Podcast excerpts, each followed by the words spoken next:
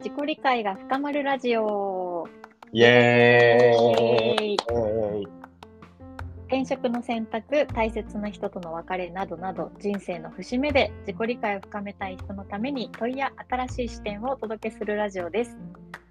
今日のテーマは、諦めと情熱のバランスということで、はいはい。はい、今日は2人会でみかげちゃんと私のみずきの2人会でお届けします。はーい。はーい。ちょっとね、これあの盛り上がって、そうね。ね、続報、続報っていうかね。そう、ね続報で、はい、なんですけど、あの一線をね、こう他者との間に一線を引くとか、まあ、ある意味自分を守るためにうん。こう諦めて、うん。えーまあ、相手の人生は相手のものとか、うん。うんあ自分が絶望したくないからある意味こう自分うーん。と、ね、何かの間に一線を引いて、まあ、どうせ自分が関わったってって、うんうん自分が変えられる範囲なんて少ないしって、うん。うん、する方が、えー自分的にヘルシーだったりすることもあるじゃないですか。あるある。全然あると思いますよ。ね、なんかあるいはその情熱をねすごい稼働させてうんいやこんなことを私は実現したいんだ私はもう絶対例えばだけどねみかげちゃんのお仕事を借りるとうん。あの不登校の子どもたちが、もうみんなが行きやすいような、はいはい。いい場所づくりをしたいんだって言って、うん。うん、であのすごいこう情熱的に子どもたちに関わり続けるみたいな。うん。うんだけど、それが子どもたちにとってはちょっと暑苦しいみたいな。ね。そうね。なんかそういうこともある中でこうの、ん。諦めと情熱のバランスってすごい、うん。多分固定化するものでもないんだろううし、ーうんん。どうやって取ってるとかあのあきね。諦めのパーセンテージが濃くなった時に、逆にその自分の情熱を取り戻す思い出すには何かしてる、とかうん。うん逆に情熱的に今ちょっと自分になりすぎてるって思った時にどうやって一歩引いてるとかああ。なんかその辺をちょっとみかげちゃんと今日もお話できたらなと思うんですけど。いやー、いいテーマですね。ねで、さっきのね、不登校支援の話を僕が前回のエピソードでもしてたので、まあ、それの続きを話そうかなと思うんですけど、それで言うと、諦め情熱、僕はいい意味で半々ぐらいなのかなとは思ってて、うんうん。さっきも言った通り、不登校の課題って今すごい深刻化してるんで、僕一人ができることってすごい限られてるし、でかつ、うちの施設に来る子って、やっぱもう0歳からこう施設で暮らしてますとか、その、親に一切面倒ほぼ見てもらってませんとかも、愛情が根本的に欠けてる子も多かったりするんですよ。うんなので、そういう子にめっちゃこっちがなんか150%の力を出して関わっても、やっぱうまく跳ね返らないことの方が多いなっていうのは、最初の1、2年でめっちゃ実感したんで、そこはもう、うん、ある意味、こう、諦めながら、まあ、その子たちに伝えても響くものなんかほんと少ないよぐらいな感じでやってはいるんですけど、でも同時にその限られた中でもその子たちにその子たちがより前へ進めるためには何ができるかっていう視点もやっぱなんかなくしたくないなっていうのは自分の中にあってまだそこのこう研究の余地というか工夫の余地はめっちゃあるなっていうのはいろんな個性的なこと関わっても感じるんでうんそこの情熱は諦めつつもまだ消えてないって感じなんですよね。へえそれはさなんか最初から今のバランスになったわけじゃないとは思うんだうけーん。そうですね。どどういうプロセスを経たの？あー最初の1年は多分情熱が80%ぐらいだったんですよ。えそうだよねそうそうそう。うんうん情熱そうだよ80%ね。そう、なんかね、やっぱ志高く持ってね、転職とかするじゃないですか、最初って。うんそう。で、やっていくうちに同僚との温度感とか、ある意味諦めた方がいいよっていうのをなんか言われ続けて、あれなんかおかしいな、みたいな。情熱でやってても子供に跳ね返んないし、みたいなので、諦めの頻度が多分強くなったんですよね。7割とか。まあ、7割、まあ、それぐらいに強まって、で、で、その中で、僕今、今のチームの中では中堅ぐらいの立場なんですよ、年数的に。だから後輩とか、うん、僕よりも歴が浅い人も入ってきて、自分が引っ張らないといけないみたいなことも増えてきて、例えば生徒指導も自分が旗を振って自分がこう第一線でやることとかも増えたりするとえなんか子供自分が責任者のつもりで関わったら、なんかみんなもう全然、なんか全然違うし、難しいなみたいな。この子こういう形で宇宙と交信してるぐらいむずいと思ってたけど、え、逆にこの子はこういうむずさがあるな。あ、意外とこの仕事ってなんかまだまだ諦めてる中でも、自分のやりようによっちゃ面白くなるかもみたいなのを、この半年ぐらいですごい気づくようになって、情熱がまた出てきたっていう、そんな感じですね。へえじゃあ一旦その諦めの濃度が高くなった時もあったってことだよね。ありましたね。そっからさそのあなんかまだ余地があるぞとか可能性があるぞって思ったのはさみかげちゃんが何か自分で、うん、えー、こういうことしたみたいな感じなのかそれとも偶然的にちょっと仕事の内容が変わったとか何かきっかけがあったみたいな感じなのかどういう感じだったの？あそれで言うと前者かなと思ってて今まではその諦めが強い時は結構一歩引いてたんですよ。その仕事に対して。うん、まああのもちろん与えられた仕事とかはしっかり真面目にはやってるつもりだったんですけど例えば生徒対応のなんかシリアスな場面とかは歴が長い人にやってもらった方がいいんじゃないかとか、そういうのは結構強かったんで、そこまで自分がこう介入するってことを全然してこなかったんですけど、いやー、でも自分が今後も続けていく上で、こう、歴関係なく、なんか自分が責任持って、あのそういう場面でも自分が前に出ることって大事だよなっていうのをすごい考えるようになって、うん、そこの行動とかをちょっと変えるようになってからその諦めの度合いがちょっと変わったなって感じでしたね。えー、それはじ自分で一人で考えたの？そうですね。まあ、そうですね。まあなんか上司にも、うん、引っ張ってってほしいとか、軽くそういうことは言われたりはしたんですけど、うんうん、まあでも結構自分で考えた方が大きかったですね。うんうんうん。いや、すごいね。なんか、結構さ、そこで無力感にこう、落ちていく人もいると思うんだよ。うどうせ自分が何やったって変わらないから、まあ、ほどほどにやってればいいんだよ仕事なんてさ。あ まあそう思う気持ちはねわかるけどね、うん、うん、なっていく人もいる中でそこでなんか改めて自分で手綱を手繰り寄せていくみたいなのはすごいね、それを一人でやったのって。そうっすね。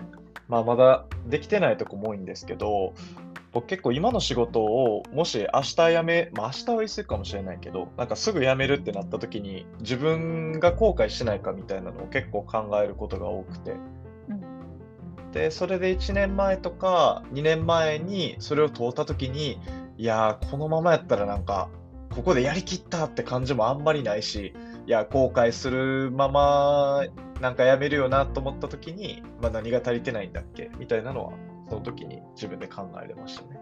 えー、なんかあれ、スティーブ・ジョブズだっけ、それ。今日今日が人生最後の日だったらみたいな。まあ、スティーブ・ジョブズみたい。まあね、そうね今日、今日だとね、結構極端なんですけど、ね、なんかやっぱ、うん、後悔してやめたくないなっていうのはありましたね。うん、でもそれだけ思いがあるんだよね、やっぱり今の仕事に。うん、そうですね。うん、そのなんかさ火を絶やし続け灯し続ける力って、うん、あのあんまないけどそういうなんかまる力みたいなのってないけどうん。めっちゃ大事だと思うんだよね、私。うーん。わかりますね。ついついさ、その無力感に陥らせる罠みたいなのっていっぱいあるじゃん。そうね。なんか、せっかくさ、例えば自分が何か、いや、こういう企画いいんじゃないかとかって思はいはいって提案してみてもさ、ピシャって潰さされるみたそいうな。ね。話も聞いてもらえないとかさ、うん。うんそういうのっていっぱい起きるからさ、うーん。そうなった時になんか、あ、もういいいいやってならずに、あれ、なんでそもそも私この仕事選んだんだっけとか、うん。自分で自分のこう、モチベーションを保ち続けるうーん。力って、すっごい大事だなって。そうですでね。それ買えないじゃん、お金で。そうっすね。確かにね。確かにね。こうくださいってね、大金はたいても情熱って買えないし、そうっすね。なんか誰かに教えてもらって育めるスキルみたいなものでもないから、ああ、確かにね。なんかすごい大事にした方がいいっていうか、私は大事にしたいなって思うの、その誰かの情熱もそうだし、うん。自分の情熱もそうだし、うんうんうん。う。ん。そうそれを絶やさないってすごい大事だなって。うん。ね、どうやって育めるんですかね、それってね。うん、っていうの。うん。でも、みかげちゃんがやってたのって多分さ、内内政というかさ、うん、こう一人で、ね、まだ、うんあれ、この仕事にまだうん可能性があるんじゃないかとか、そうですね。なんでこれやってるんだっけとかっていう原点に立ち返ったりとか、うんでそもそもそれを自分でちゃんと分かっているこうん。とってすごい大事だと思うし、うん。確かに。感感覚でそれにつながれてることってすごい大事だと思ってなん。か例えば損得で仕事を選んだりああ。肩書きで仕事を選んだりしてるとそれってすぐうん。そうですね。嫌なことあった時にさそうですね すぐブレると思うの。うん。間違いない。この会社ネームバリューがあるからとか、うん。ね、給料がいいからとまあ、給料がいいからは我慢する方に行くんだろうけど。生活そう水ね準を落としたくないからみたいな。うん。そうそうそう。でもやっぱそのね、あの、こういうことがやりたくってとか、うん。こういう世界を見たくってっていうところのこのうん。体感覚とか、やっぱ感情。とつながれて選んでるかどうかってすごい大そう事でさ、ね。そうっすね。うん、その感覚がなかったらさ、立ち返る場所がないじゃん。そうなった時に。うん。うん。うん、まずそそれその感覚を持って、体感覚を持って、うん。ね、仕事を選べてるかっていうのはすごい。ああ、そうっすね。僕も内省とかはするんですけど、でもやっぱ内省する一歩手前に、そういう体感覚でつながれてる感は確かにあるなとは思ってて、うんだからそれがあるからこそ、やっぱ内省しても、この仕事を自分やりたいんだよなって戻ってくるんだと思うし、うんうんそこって確かに大事よなってのは思いましたね。うんうんうん。うんね、それだけ多分過去のさどこかで棚卸しをしたりとかしたんだと思うんだよね。うーん、そうですね。ねで原体験と結びついてるじゃないみかげちゃんの場合、うん。そう自分がこういう体験をしてこういう世界を本当は実現したくてっていうところにつながれてこの仕事ってなってるからうん。そのちょっとやそっとでうんぶれないというか。そうね。うん、そうですね。ね、まあ、あと、なんか、支えてくれる人とか、家族関係とか友人関係もこの数年めっちゃいいというか、安定してるっていうのもあって、うんうん。なんかそこで例えば家族関係がもうすごい崩れるとか、そういうのがあればまた揺らいじゃったりとか、そういうのもあるかもしれないですけど、うん。なんかそこら辺もすごい今いい感じでそれもずっと続きそうっていうのもあるから多分そこも影響してるかもなとは思いましたね。そうだよね。誰といるかも大事よね。その情熱を灯し続けるって、うんいうのにめっちゃ風が強いさ環境だからさ そうっすね。そうっすね。自分がいくらさ燃えたぎるろうでもさ、あ消えるかもみたいなそうね。うん。そうですね。だからそう消してくる人がうん。ね周りにどれだけいるかその情熱を。うん。うん、でその情熱を一緒に応援してくれたりもっと燃やせ燃やせって言ってくれたりとかさうん。こう守ってくれる人の存在も環境っていう意味でもやっぱり大事だよね。うん。うん。大事だと思う。うん。そっかみかげちゃんはねそういういくつかコミュニティに入ってたりとか？うん、そうですね。コミュニティとか、あと両親とか、まあ、友達もそうなんですけど、うんなんか本当すごい恵まれてるなっていうのは思いますね。うん、えー、めっちゃ素敵。あうんーね普段はね、あ、まあそういうこと恥ずかし恥ずかしいとかね言え、言わないんですけど、周りには。でもなんか、すごい今実感してますね。いやー、なんかすげえありがたいなっていうのは。うんうんうん。みかげちゃんの周りの皆さん、あ ぜひ聞いてください、この ラジオぜひ。はい、そうですね。聞いてほしい回ですね、これはね、じゃあ。そうですね。はい。うん、本当そうだよね、なんか。自分だけで生きてるって本当おこがましくってさ、うーん。ね、その、まあ諦めにも入るのかもしれないけどさ、この感覚、諦めなんだろう、謙虚さなのか、うん。諦めなのか、そう。うん。自分で何かをコントロールしたりとか変化を起こす力ってもちろんあるんだけど、うん。う。うんんだけど、ね、120%それだけで生きてない、そうね。うん、絶対周りの人に支えられて何かに支えられて、うん。自分があるっていうこともうん。こう常に留めておきながらのうん。諦めっていうかなんかうん確かにそういううん。無力感的な諦めうん。じゃなくて、うん。あなんか自分が全てコントロールできるなんておこがましいなみたいなうん謙謙虚さみたいな感じそうね。そうかもしれない。うんうんうん。うん。確かに。そう謙虚、謙虚な諦めは大事ですよね。ね謙虚な諦め大事よね、うん。ね、やっぱ思い通りにしたいとか思い通りにできるって思いがちだし僕もそう思うよく思う人間なんでねなんか自戒として。う んそうだね。自戒を込めてね私も常にあのついつい情熱的に寄りがちなタイプなので。あ自戒 を込めて。ーね、でもそういうパッションあふれる人ってすげえ素敵だなと思いますけどね。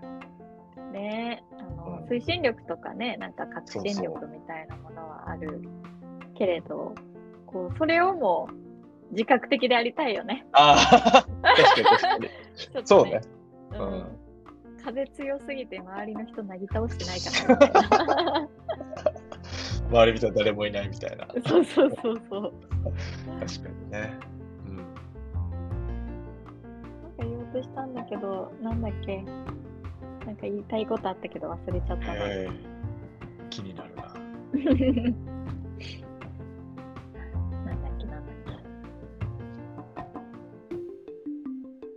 出したら言います。うん。うん。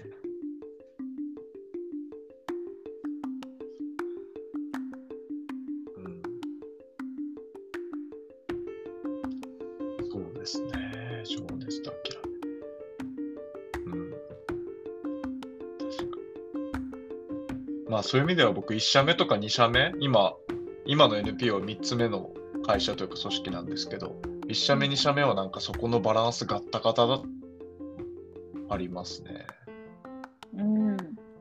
1社目は無力感の諦め。まあでも両方そうか。む結構無力感の諦めみたいなのはあったなっていうのは振り返って思いますね。うんうんうん、若い時ってさ、そうじゃない？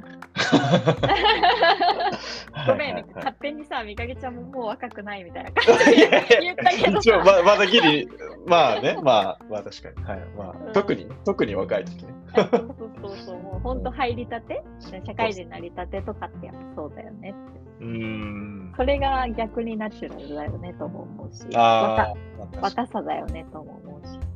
確かに。うん。そうですね。まあ、そういう時期もあっての今の自分かなとも思うので。うんうん。うん。そうですね。うん、あそうだそうだ思い出したわ。お、あのいやなんかこの話ってすごいそのパートナーシップとか、まあ、親子関係とかうんやっぱそういう関係性にもあるよね。そうっすよね。どうせ相手は変えられないから何も期待しない方がいいって思うかいや私たちっていうこういうアイデンティティこういうパートナーシップでいきたいよねっていうところであの対峙し続けるか向き合ってそうね。ですね。うんなんか、どっちかが諦めない限りは、多分絶対うまくいくというか、なんかうんパートナーシップがもう崩れるってことない気はするんですけど、うんうんどっちかがやっぱ諦めちゃうと、ね、その段階でおよおよっていう感じにはなりそうな気がしますね。うんうんうん結局諦めって自己防衛じゃない？そうっすね。ね自分がさ、それ以上の絶望をしたくないからさうん、もうここで諦めとけばそれ以上の絶望がない期待したらやっぱり裏切られる可能性ってあるしっていううん。ところでもう傷つきたくないとか、もう自分のその無力感を感じたくないってなったらやっぱりすごいさうん。壁を厚くしてさ、うん。あまあ相手の問題ですから私関係ないですって、うん、そうしね。し。ちゃう。そうっすね。ね、なんかそれも自覚した上で諦めることも別に悪いことじゃないと思うんで、うんうん、大事、超大事。うん。ね、僕も前のパートナーはもうけ結構、ね、諦めたなみたいなのは自分の中にあったんで、いやー、耳が痛い話やなと思って聞いてたんですけど、うんうん。うん、でもそうですよね。なんか諦めが悪いとは思わないし、やっぱ、うん、なんか諦めずにね、踏み込み続けたりとか、ね、そこを期待し続けるってやっぱ自分の人生のなんか限られた時間もあるから、それを本当に相手としたいのかみたいな、自分の、それは自分にとっていいのかも考えた方がいいとは思うんで、うん。ね。うん。そうだよね。まあ、時にね、そう、別に自己覚えて悪いことじゃなくて、本当に自分にスペースが欲しいとかね、うん。うんちょっと今向き合いきれないって時あるから、その防御力はうまく使いつつ、うんうん、だけどなんか、この2人の関係性の未来を切り開いていくためにはとか、うん本当にやりたいのってなんだっけっていうところに立ち返った時に戻ってこれるといいよね。うん間違いない。これも次回を込めてちょっと録音しとこう。あ収録 自分自身に、あの未来の自分自身に響くかもしれない。いやー確かにね、なんか諦めそうになってる時とかね。そうそうそう。はい、じゃあそろそろ終わりの時間になってまいりましたが、あ今日のじゃあ問いは、あ、うん。うん、その諦めは本当にそうしたいの？ああ、刺しに行きますね。いいっすね。おお、ちょっとぜひ皆さん、はい。打って、打ってうなりながら考えていただければと。ではそろそろね、終わりのお時間に近づいてきました。この回を聞いてみて、どういうお気持ちでしょうか、えーお届けはパーソナリティの私、みずきとみかげちゃんでした。良い景色をはいまた来週ありがとうございました。ありがとうございました。